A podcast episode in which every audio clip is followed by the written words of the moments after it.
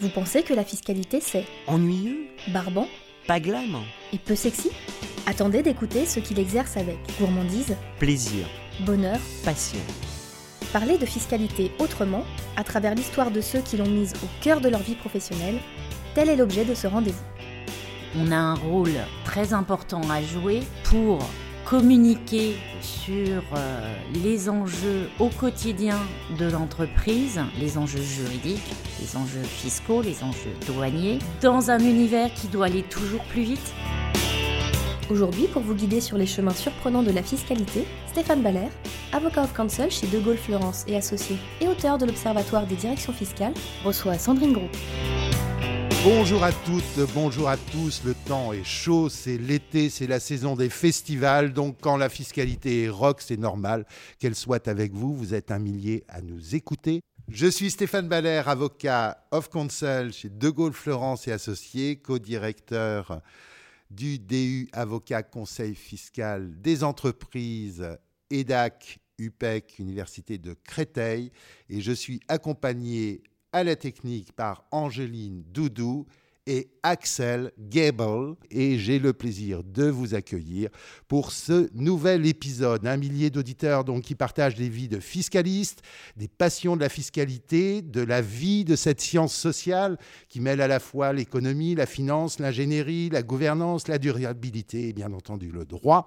Et pour tracer une nouvelle histoire qui vous passionnera, j'ai le plaisir d'accueillir Sandrine Groux. Bonjour Sandrine. Bonjour Stéphane. Sandrine, aujourd'hui, vous êtes directeur fiscal et douane du groupe Tereos. Alors peut-être le groupe Tereos, tout le monde l'utilise, mais peut-être que tout le monde ne le connaît pas. Tereos, c'est le numéro 2 euh, du sucre en Europe et je viens de le rejoindre très récemment. Donc euh, c'est le monde de la betterave, c'est le monde euh, de la canne à sucre et c'est un monde coopératif où l'esprit d'entreprise et entrepreneurial est très très important. Alors, on va très certainement parler avec euh, la coopérative de la raison d'être, de la fiscalité, du devoir de vigilance des fiscalistes, peut-être comme il y a celui des, des juristes. Mais euh, on va euh, d'abord retracer votre histoire, on va revenir un petit peu en arrière. On va vous découvrir euh, à Sceaux. Comment était cette expérience universitaire? Est-ce que vous aviez déjà une passion fiscale ou comment ça s'est dessiné? Oh, alors ça, euh, pas du tout. J'ai atterri euh, à la fac de Sceaux par défaut. Tu ne le sais pas, Stéphane, mais euh, à l'origine, moi, je voulais faire médecine.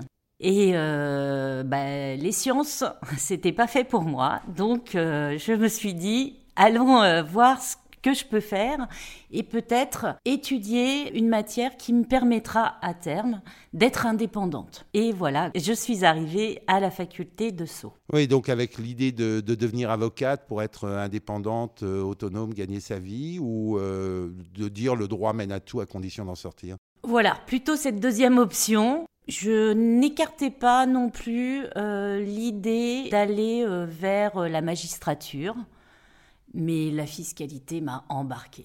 Alors la fiscalité t'a embarqué, elle t'a embarqué vers euh, Descartes, je crois que tu as fait le, le M2 de, de Descartes, et déjà vécu une première vie associative, parce que c'est un marqueur qu'on va retrouver tout au long de, de ta carrière. Euh, C'était comment Descartes euh, à l'époque? Monsieur Dolozinguin, qui était euh, aussi enseignant à la faculté de Paris 11, qui était euh, le président, je crois, de l'université de Paris 5 à un moment donné, et au moment où j'y étais, impulsait l'excellence et puis la possibilité aussi à des étudiants venant de tout univers de pouvoir avoir accès à l'éducation, à la formation.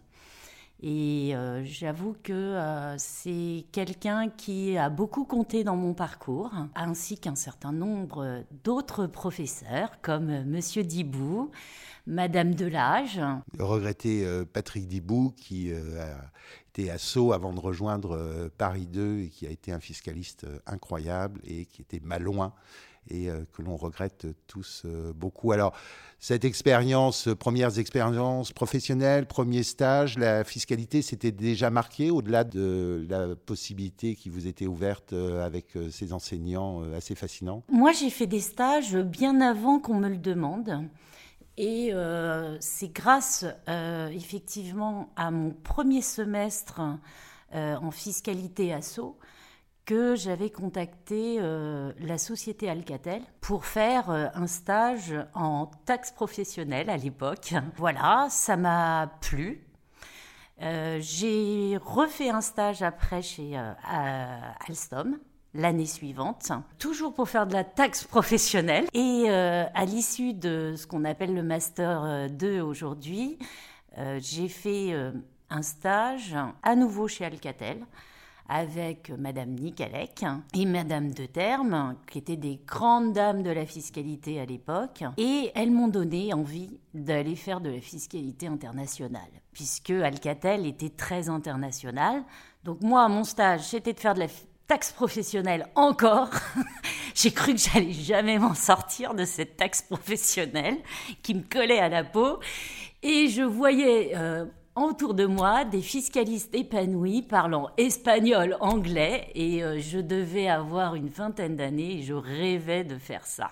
Alors, les voyages et, la fiscalité, est-ce que c'est ce que vous avez trouvé euh, dans les laboratoires euh, Fournier C'est Dijon, euh, les laboratoires Fournier, c'est ma jeunesse Alors, moi, j'ai rejoint les laboratoires Fournier dans le cadre d'une création de poste pour de la fiscalité internationale. Donc, effectivement, j'ai fait mes premières armes sur de la fiscalité on va dire, plutôt euh, pas théorique, mais euh, lecture des textes. Oui, puisqu'à l'époque, le CDE n'avait pas encore frappé et on découvrait finalement en France, euh, et c'est pas si ancien que cela, la fiscalité internationale? Oui, et puis le laboratoire était implanté aux États-Unis. Il avait des sujets relatifs à tout ce qui était licence, brevet, marque, avec ce pays-là et euh, il fallait euh, regarder la convention fiscale, les conventions fiscales. Mais euh, voilà, il y avait déjà une équipe fiscale de deux personnes. Et ça a duré un temps, mais très vite, vous avez été attiré. Alors, vous êtes la troisième que l'on reçoit par Veolia Water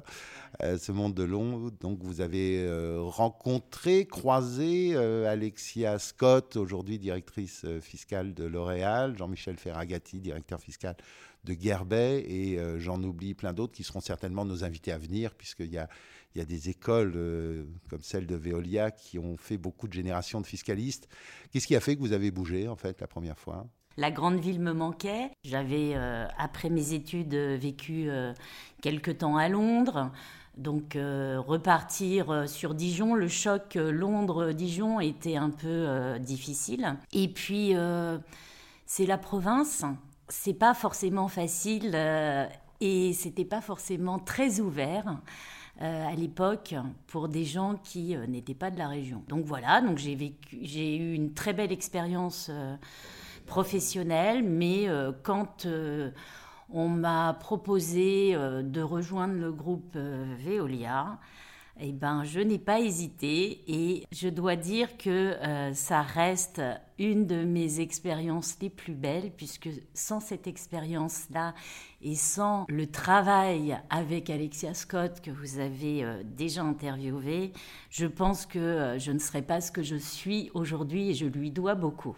Alors, c'est quoi la, magie de ces managers? Parce qu'on a aussi des, managers qui nous écoutent avec les directeurs généraux et les, étudiants. C'est quoi ce qui fait rêver et fait évoluer un jeune professionnel finalement? C'est une question euh, qui est très personnelle parce que, à mon avis, j'ai pas de réponse clé. J'ai celle qui me correspond à moi, Sandrine. Donc, je peux ne vous donner que. Euh, que ce qui correspond à ma personnalité, mais je, je pense que quand vous êtes avec quelqu'un qui est passionné, et qui euh, a cœur de transmettre, forcément, euh, vous êtes embarqué.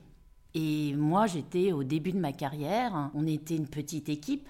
Il faut aussi euh, bien mettre ça comme contexte. Hein. Il y a soit les grands groupes, et à l'époque, on avait Sanofi avec une armée de fiscalistes, parce qu'ils étaient plus d'une vingtaine. Et bah, là, la création d'une direction dans une filiale et ça, c'est aussi important parce que ça montre le métier sous un autre angle.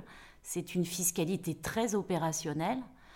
Et vous êtes au contact euh, d'un public qui est ingénieur, qui avait euh, pour euh, ambition bah, d'aller dans les Greenfields, tout un contexte qui faisait qu'on était une équipe, on travaillait déjà en mode projet chez Veolia, chose qui n'existe pas encore dans tous les groupes, mais il y avait la culture du mode projet. Un manager très enthousiaste voulant que ses équipes apprennent, un groupe qui euh, fait la promotion des jeunes aussi.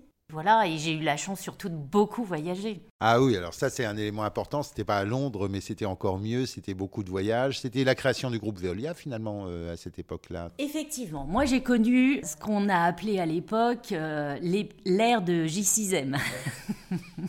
Donc Jean-Marie Messier et je laisserai la suite. Mais euh, donc Veolia Water System, c'était une filiale de la Compagnie Générale des Eaux. Et en plein milieu de mon expérience professionnelle, euh, nous voilà euh, rattachés à Vivendi. Donc effectivement, gros Bing Bang. et ça m'a permis aussi de croiser Bernard Bacci, qui a été celui qui a initié tous euh, ces podcasts. Exactement, le premier invité, on tenait beaucoup à l'avoir. Ah bah il y avait des grands noms, hein. Euh, quand on a une trentaine d'années euh, à l'époque, un Bernard Bacci, une Catherine Damelincourt, voilà, il y en a d'autres, mais c'était des gens pour lesquels on avait une admiration. Alors le chasseur qui t'avait délogé de chez Fournier, t'as continué à te suivre et du coup, au bout de trois ans, l'envie d'aller rouler du papier? J'ai eu la chance, euh, après cette belle expérience où j'ai quand même euh, beaucoup, beaucoup voyagé hein, chez, chez Veolia, de rejoindre l'univers du papier pour créer euh, le poste de responsable fiscal suite au spin-off des activités de production et distribution de papier. Donc le groupe était détenu par Sequana, qui avait des participations minoritaires dans Béguincet. On y revient après avec le sucre. Très beau groupe, implanté dans 45 pays. Antalis, un très très joli groupe implanté euh, sur tous les continents, avec un rattachement euh, au directeur financier du groupe, qui avait euh, une très forte appétence pour la fiscalité. Le groupe avait pour particularité dans le papier d'avoir une marge, d'avoir des marges assez faibles, et la direction financière et la direction fiscale euh, devait être créateur de valeur. de valeur pour le groupe et tous les ans on avait un chantier. Donc euh, pour montrer que les équipes finances contribuaient en sus du business aux résultats. Je me rappelle, mon collègue, il avait mon âge, 32 ans, directeur financier 45. Il nous réunit, il était 23 heures. il dit euh, Je veux mon impôt différé pour demain. Kesako, l'impôt différé. On a regardé l'heure et on s'est dit, euh, bah ça va, on va pas passer, va passer la nuit dans les locaux. Euh, J'avais pas prévu ça. Non, ça, ça, voilà, ça s'est très très bien passé. Euh, effectivement, il s'étonnait puisqu'il venait de, de groupes cotés qu'il n'y avait pas de texte-proof, qu'on était euh, à la ramasse euh, sur euh, les reportings. Et c'était évidemment un chantier à mettre en place pour. Ça se faisait pas en deux secondes. Hein. Oui, c'est vrai qu'à l'époque, ce n'était pas forcément écrit de prendre la fiscalité comme élément stratégique. Et même si ce n'est pas ce qui fait le business, c'est quand même un élément extrêmement important pour sauvegarder des, des points de marge. La possibilité de créer une équipe aussi? Difficile euh, quand vous êtes dans une industrie dont les marges sont faibles et euh, beaucoup, beaucoup de restructuration en fait. On achetait, on réduisait les coûts. Euh, donc, une équipe centrale très ramassée, mais avec des gens à qui on demandait beaucoup. Et c'est aussi pour ça qu'à un moment donné, quand j'ai été appelée pour créer une équipe, euh, quand bien même j'étais ravie de ce que je faisais euh, chez Antalis, parce que c'est pareil, j'ai beaucoup, beaucoup voyagé. Je il y a une année, je crois que j'ai passé plus de six mois à l'étranger. Vous avez fait le même exercice qu'Alexia, de prendre la map monde et de mettre des gommettes sur euh, toutes les juridictions où vous êtes passé Pas du tout. Par contre, je sais que sur les 45 pays, j'en ai fait plus des deux tiers à l'époque. Et surtout, euh, j'ai gardé mes passeports. C'était ma fierté à l'époque, c'était de conserver euh, l'ensemble de mes passeports avec mes petits tampons. puisque il y a même eu une période, j'avoue que j'ai eu deux passeports en même temps, ce qui était assez rare. Oui, ce qui est sur certaines juridictions euh, plutôt recommandé. Ces, voyages, au-delà du, plaisir de découvrir de, nouvelles, euh, de nouveaux peuples, c'est aussi euh, culturellement et fiscalement riche que de mieux connaître en étant sur place la fiscalité d'un État et de voir ses racines sociales pour arriver à prédire la, la fiscalité. Pourquoi est-ce qu'on on doit continuer à aller sur place même après le Covid? Je pense que c'est essentiel euh, surtout en début de carrière, quand on a cette possibilité, euh, c'est d'aller rencontrer les gens pour comprendre la culture du pays et la manière dont on raisonne. Et finalement, on en revient aux finances publiques, même si euh, quand on est jeune, on n'y pense pas forcément. Mais ça permet aussi de mieux comprendre pourquoi certains pays ont des approches un peu différente, puisque euh, bah, nous, notre référence, il est européen et particulièrement euh, euh, riche avec la France, hein, qui a un modèle social et un financement orienté hein, quand même. C'est un choix politique et on comprend mieux pourquoi, en visitant, on est obligé de taxer différemment ou euh, de euh, raisonner différemment. Il y a dans certains pays ce qui est écrit et à la réalité. Ça, c'était déjà l'expérience euh, africaine ou c'est plus largement partagé sur l'Amérique du Sud et même dans des États d'immature? J'ai eu la chance d'aller au Gabon en 98 pour Veolia, d'y retourner pour Subsea quelques années plus tard et euh, de faire aussi avec le Liban, parce que le Liban, j'y suis allée, j'ai vu euh, avant la guerre, pendant la guerre, après la guerre. Euh, ce sont des pays qui ont une culture de la fiscalité qui est quand même radicalement différente, avec des gens qui sont tout aussi compétents mais qui euh, font face à des financements euh, et des ressources pays qui sont euh, différentes de celui qu'on peut avoir en France.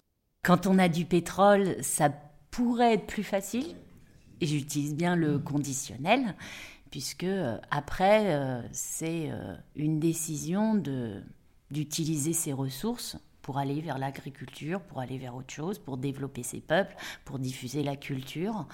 Euh, ça, ce sont des choix. Oui, on pourrait enseigner l'histoire de la fiscalité finalement. Euh, ce serait un, boulot passionnant. Alors, euh, après Antalis, donc arrivé chez Subsea, qui avait au départ s'appelait Acergy, je crois. aventure, alors là, un domaine totalement différent, le parapétrolier, des cultures, alors toujours d'ingénieurs quand même, finalement. Et euh, là, retour à l'international et je crois euh, même un, passage à Londres à un moment donné. Comment est-ce que ça s'est passé cette aventure? Bah, En fait, je les ai rejoints parce que pour la première fois, on me proposait d'avoir une équipe. Donc, 39 euh, ans, euh, management d'équipe, quatre collaborateurs, avec euh, quelqu'un qui était spécialisé sur le reporting fiscal, hein, parce que le suivi de la fiscalité africaine et des retenues à la source nécessitait quelqu'un à temps complet parce que ça avait un impact sur le taux effectif d'impôt. La région pour laquelle je travaillais était celle qui faisait générer le plus de résultats. Assez rapidement, j'ai pris conscience que moi, je ne pouvais pas travailler en autonomie euh, de la direction fiscale qui était en Angleterre. Grâce à mon expérience passée, je trouvais euh, que c'était quand même important que le directeur fiscal sache ce qui se passe dans ma région. J'allais euh, régulièrement le voir. Je pense qu'il a apprécié cette démarche. Et il m'a permis, bah, moins d'un an après que je sois arrivée, de pouvoir le rejoindre dans ses équipes pour pouvoir travailler dans un premier temps sur un beau chantier euh, de restructuration euh, du groupe, puisque nous étions plutôt décentralisés et que l'objectif c'était d'aller centraliser le groupe. Donc euh, de travailler sur la revue du business model. Ce chantier-là qui était euh, quasi finalisé a été interrompu. juste avant sa mise en place par une très grosse acquisition d'un concurrent à nous qui a nécessité euh, cette fois-ci, de refaire ce que j'avais fait euh, pour euh, Veolia, des analyses de comparaison de business model sur des régions identiques, mais avec des structurations et des manières de travailler différentes. Voilà, donc riche expérience à Londres. Et ce qui est marrant, c'est que Là, j'avais euh, quand même un peu vieilli, puisque c'est une expérience qui m'a été euh, offerte, j'avais 39 ans. Euh, j'ai réalisé mon, mon rêve de, de jeune. Donc il n'y a pas d'âge pour réaliser ses rêves? Ah, mais même pour tout le monde, je pense. Hein. Il faut y croire. Et il faut peut-être aussi s'en donner les moyens. Vous écoutez toujours La fiscalité, c'est rock. Un rendez-vous proposé par Lefebvre Dalloz. J'imagine que le, domaine de la finance euh, à l'époque à l'université n'était pas forcément ce qui était le mieux enseigné. Et, euh, du coup, ça vous a demandé quand même un investissement euh, important, facilité peut-être par les groupes qui vous ont accompagné et fait grandir, mais je pense que le ticket d'entrée a dû être assez fort quand même. Je reviens sur l'expérience de Sceaux qui était à l'époque une des rares universités à imposer la comptabilité et la finance d'entreprise en cursus. Et moi, c'était des options, mais euh, je dois t'avouer que euh, en licence, avant de rencontrer euh, Monsieur Cosian, je venais de passer quelques années où je me disais, me manque les chiffres. Hein. Donc, donc dès qu'on a pu me permettre un module en informatique, un module en, compta, dès que je pouvais sortir des textes, j'ai pris les options à l'époque. Donc voilà, donc en fait, euh, oui, euh, j'ai eu la chance quand même de la licence euh, au Master 2 de faire six semestres de comptabilité et d'analyse financière. Ce qui m'a permis quand même, quand j'ai eu le choc de rencontrer un directeur financier très pointu et perfectionniste, euh, chez Antalis euh, de vite prendre le, pli parce que je sentais que j'avais pas j'aurais pas eu euh, beaucoup de chance à être lente. Pour la gestion de projet certainement. Vous vous n'êtes pas posé la question du cabinet à un moment donné j'ai été approchée à un moment de ma carrière par un cabinet qui était en train de mener une réflexion pour élargir euh, le profil de ses associés. Et finalement, ça ne s'est pas fait. Quand la proposition m'a été faite, c'était plutôt le côté entrepreneurial qui pouvait me séduire. Je savais déjà que il y avait une partie du métier qui n'était peut-être pas euh, quelque chose d'inné pour moi. La partie commerciale? Voilà. C'est vrai qu'on commence à l'enseigner un peu dans les écoles d'avocats, mais euh, les DAC et les RAGE, euh, j'ai le plaisir d'opérer, sont un petit peu en avance, mais on est encore très pudique sur tout cela. Et pourtant, il faut savoir se faire acheter quand on est fiscaliste, mais aussi en entreprise. Vous, êtes très modeste parce que vous dites finalement, euh, j'ai pas été avocate euh, parce que j'avais peur du commerce, mais en entreprise, il faut aussi être un peu commerçant quand même. Il faut être commerçant, mais il faut surtout être communicant. Et ça, euh, c'est quelque chose que j'ai vite développé, ou en tout cas j'ai compris, après avoir passé sept ans dans le papier sans équipe, je me suis dit, il y a quelque chose que tu as loupé, Sandrine. et on apprend de ses erreurs.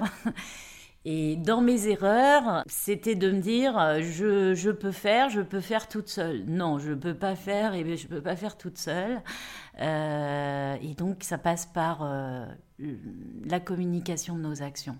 Et je dois euh, avouer que depuis, je, je, mets l'accent sur ces soft skills. Oui, c'était un des éléments de motivation de, de la création de votre association euh, qui est un petit peu postérieure, je crois, à cette, euh, cette période SOPSI. À Sergi SOPSI, euh, ça a fini par avoir une, une fin ou Avril est venu vous chercher pour vous faire découvrir un nouveau monde alors, ça, ça, prend une, ça prend une fin. Pourquoi? Parce que un événement très important et douloureux dans ma vie personnelle euh, arrive. Je suis informée euh, du cancer euh, de mon père et je vois la limite à l'expatriation. Donc je prends la décision de rentrer très rapidement et de mettre fin à ma carrière internationale. Et ce qu'on dit quelquefois aux jeunes qui disent je n'aurai pas de vie sociale pendant cinq ans dans un grand cabinet et après je revivrai,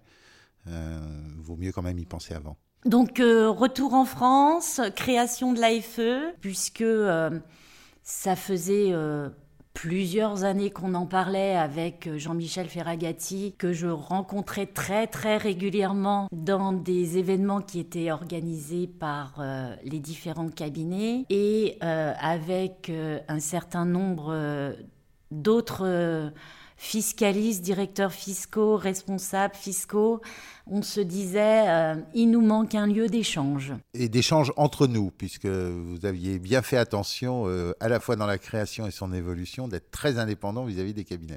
Et c'était effectivement un vrai, un vrai choix, parce que euh, j'avais à cœur, nous avions à cœur plusieurs objectifs. Euh, le premier, c'était que cette association soit accessible aux plus jeunes. Nous avions à cœur de travailler sur l'intergénérationnalité. Et je salue au passage votre présence euh, des opérations euh, Rebondir sans le barreau, où la première fois où j'ai parlé de ce projet, immédiatement vous avez répondu présente avec Sophie Madaloni et un certain nombre de personnes qu'on retrouve autour de ce micro. Comme quoi les amitiés sont fidèles. Et je te remercie de nous permettre de pouvoir aussi euh, échanger sur ces sujets parce que euh, là, on touche à des valeurs. Et je trouve que c'est aussi important quand on exerce son travail euh, de pouvoir transmettre certaines valeurs. Alors, l'arrivée euh, chez Avril, peut-être resituer euh, Avril quand même euh, aussi groupe coopératif agricole le, groupe Avril a la particularité d'être un groupe agro-industriel avec une structure actionnariale qui n'est pas composée de coopératives. Bien évidemment, les coopératives font partie du quotidien, euh, puisque nous travaillons, euh, le groupe Avril travaillait euh, de manière très proche avec les coopératives. Mais la grande différence de Théréos, c'est que l'actionnariat n'est pas coopératif. Alors, dix années aussi pour créer un poste, construire une équipe? Oui, exactement. Il y avait en fait un fiscaliste dans une région qui est parti et euh, lorsque je suis arrivée, suite à son départ, on a dit euh, le poste doit être centralisé. Donc j'ai rejoint le groupe au moment où il y avait euh, l'arrivée d'une nouvelle direction qui avait une petite préoccupation sur, sur le fait que certaines fonctions n'existaient pas, d'où la création de la direction fiscale. J'ai rejoint le groupe en novembre 2012 et fin 2014, euh, j'avais une équipe de quatre fiscalistes euh, autour de moi, toujours rattachés à la direction financière à ce moment-là. Euh, gros projet de restructuration au sein du groupe en 2015 sur les activités de trituration et d'estérification. Et à cette occasion, sans que je n'ai rien demandé, les douanes m'ont été rattachées. Et en 2016, euh, gros projet aussi de restructuration interne euh, pour euh, essayer de, de, créer une culture groupe. C'est un conglomérat de PME au départ, avec des cultures d'entreprises différentes. Et 2015-2016, euh, euh, volonté de euh, n'avoir qu'un seul avril. Donc à cette occasion, très grosse réorganisation au sein du groupe puisque nous étions avec des sièges sociaux en fait dans, les, dans les BU et on n'en faisait plus qu'un. Et dans cette mouvance-là, la direction fiscale a été rattachée à la direction juridique qui direction juridique est passée sous la direction financière. finalement la perte d'un niveau, la découverte du travail ou la redécouverte du travail avec les, juristes, euh, mais cette fois-ci par rattachement. Est-ce que ça change la vie euh, On en reparlera parce que euh, Théréos, que vous avez rejoint, je crois que vous travaillez avec Sarah Leroy, directrice juridique du groupe. Est-ce que cet élément de rattachement est un élément important? En tout cas, pour moi aujourd'hui, le fait d'avoir rejoint Théréos, c'était une vraie décision de vouloir rejoindre euh, une direction juridique. Pourquoi? Parce que quand vous avez euh, plus de 20 ans euh, d'expérience, à un moment donné, vous vous posez la question de qu'est-ce que je vais faire demain? Quand on est fiscaliste, il n'y a pas 36 évolutions puisque en entreprise, vous êtes un expert. Mais un expert qui sait faire la gestion de projet, un expert qui sait travailler avec les financiers, qui est curieux des autres États, enfin, ça pourrait être un manager dans une entreprise anglo-américaine. En Angleterre ou dans le monde anglo-saxon, on donne plus d'évolution aux gens, on prend plus de risques. En France, on aime être assuré, c'est comme dans les processus de recrutement. Si vous avez commencé votre carrière dans l'industrie pharmaceutique, le, poste après, on vous le propose dans l'industrie pharmaceutique, ce qui avait été mon cas d'ailleurs. Hein. on m'avait proposé de rejoindre Sanofi. Euh, donc euh, voilà.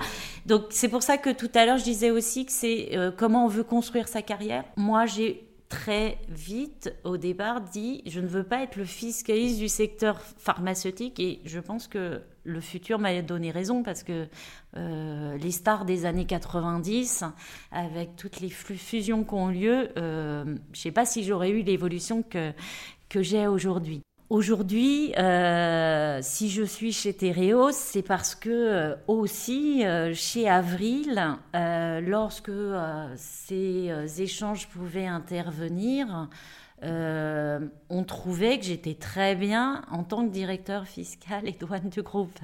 Et je ne voyais pas une évolution autre. Et puis moi, je suis quelqu'un qui euh, aime euh, bouger.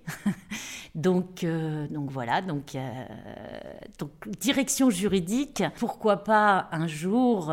naturel comme cohabitation aujourd'hui qu'avec les financiers hier? En tout cas pour moi, pour ce que j'aime, j'aime les chiffres et je sais travailler avec les financiers puisque aujourd'hui dans notre organisation, et c'est ça qui est intéressant, je pense qu'il faut dépasser les rattachements.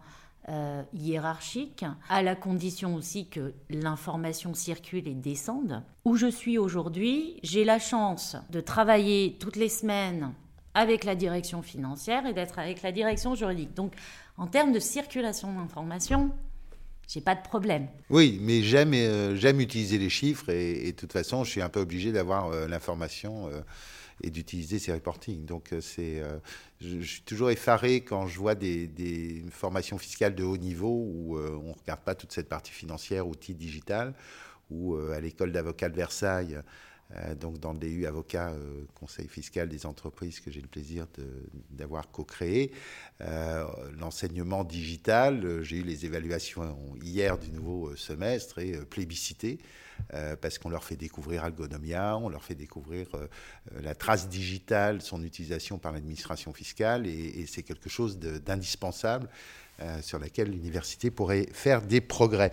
Alors, euh, aussi, c'est une, belle histoire parce que je crois que vous avez rencontré une directrice juridique qui est assez incroyable, qui a une vision assez forte sur le, poids du juridique dans une entreprise. Tout à fait. Sarah Leroy, euh, qui euh, m'a recrutée, est quelqu'un qui a vraiment à cœur euh, de mettre les métiers du droit, donc la fiscalité et le juridique, au cœur de l'entreprise et d'en faire des business partners. Aujourd'hui, on ne peut pas exercer nos métiers sans être proche des opérationnels et de la direction. Donc ça veut dire qu'on a un rôle très important à jouer pour communiquer euh, sur euh, les enjeux au quotidien de l'entreprise, les enjeux juridiques, les enjeux fiscaux, les enjeux douaniers, dans un univers qui doit aller toujours plus vite, puisque le business, euh, ben, c'est mondial, donc il faut de la célérité, de l'agilité. Et là, c'est peut-être euh, le fait d'avoir 25 euh, ans euh, d'années d'expérience qui me permet de voir qu'il y a quand même eu aussi une évolution dans les profils des gens qu'on peut avoir à la direction de nos entreprises. Les anciennes générations étaient plutôt des gens qui avaient aussi un parcours euh, mixte, école d'ingénieurs, grandes écoles euh, commerciales, mais souvent un IAE ou équivalent euh, qui venait donner une culture juridique au fiscal, au social. Exactement. Et aujourd'hui, ça s'est peut-être un peu plus perdu, ce qui fait que je suis convaincue qu'on a un rôle pédagogique et un rôle de communication de ces sujets-là pour sécuriser nos groupes ou les groupes dans lesquels on travaille. Le temps passe hélas trop vite et il va falloir conclure. On a euh, trois types d'auditeurs euh, de ce podcast, des jeunes qui euh, se cherchent et se demandent si la fiscalité c'est rock. Pour leur avenir, des dirigeants d'entreprises qui quelquefois ont une vue, comme vous le disiez, de la fiscalité limitée au reporting et, à être bien avec, avec l'État, et puis des collègues, directeurs fiscaux, qui se demandent si demain ils bougent ou ils ne bougent pas. Qu'est-ce qu'on ferait comme recommandation Et vous commencez par le plus simple. Est-ce que ce sont les dirigeants finalement? Je pense que on a la chance d'avoir un métier qui nous permet d'être créatifs. C'est une matière qui vraiment permet euh, la jonction entre des textes qui peuvent être abscons, lourds, compliqués, mais il faut l'agilité, si je prends pour la fiscalité, de se tenir informé et d'être réactif parce que euh, les lois de finances changent en permanence. Nous avons la chance en, juridique et en fiscal de pouvoir accompagner nos dirigeants sur l'ensemble de leurs actions. À mon sens, on ne peut le faire qu'en essayant de créer une proximité avec eux, d'essayer de comprendre quelles sont leurs contraintes, quels sont euh, leurs objectifs. Euh, c'est un petit peu comme la partie juridique où on, parle de compliance by design, on parle beaucoup de choses by design. Finalement, aujourd'hui, vous êtes sur une approche qui est tax by design, c'est-à-dire comment est-ce qu'on intègre cette fiscalité dans, dans le business. du coup, comment est-ce qu'on arrive en langage clair à, sensibiliser les, les, dirigeants et la mettre en avant. Donc c'est quelque chose qui est au cœur du réacteur, même si ce n'est pas le cœur du business finalement. C'est essentiel. Et euh, ça prend du temps, de l'énergie, parce que on est dans un environnement de gens pressés et de business pressés.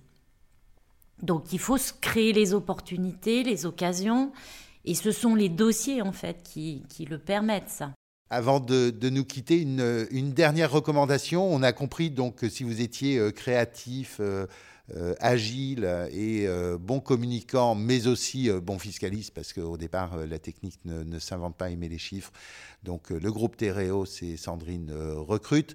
Mais quand vous regardez l'évolution de ce, métier aujourd'hui, quand vous regardez les rapports sur la transparence fiscale qui commence à publier des groupes comme Total, quel regard posez-vous sur la fiscalité du futur? Est-ce qu'on pourra toujours être créatif, imaginatif? Est-ce qu'on pourra euh, euh, faire de l'optimisation fiscale, qui n'est pas un gros mot, puisque c'est respecter la loi, euh, mais avec ingéniosité? Est-ce que vous pensez qu'on sera dans un monde beaucoup plus pudique? Je préfère le terme performance fiscale euh, en plus, euh, il accompagne la performance financière et puis euh, la performance opérationnelle, l'excellence opérationnelle.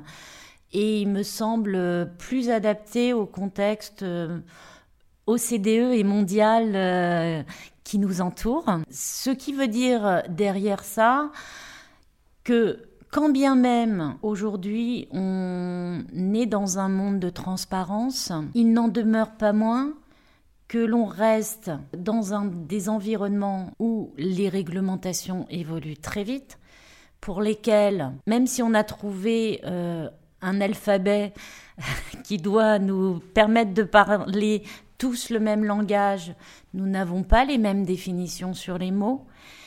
Et ça veut dire que, évidemment, les zones de gris, elles existent et elles existeront toujours. Des charmes de la compétitivité fiscale. Sandrine, merci beaucoup d'avoir partagé cette euh, expérience internationale, votre euh, enthousiasme, votre nouvelle vie.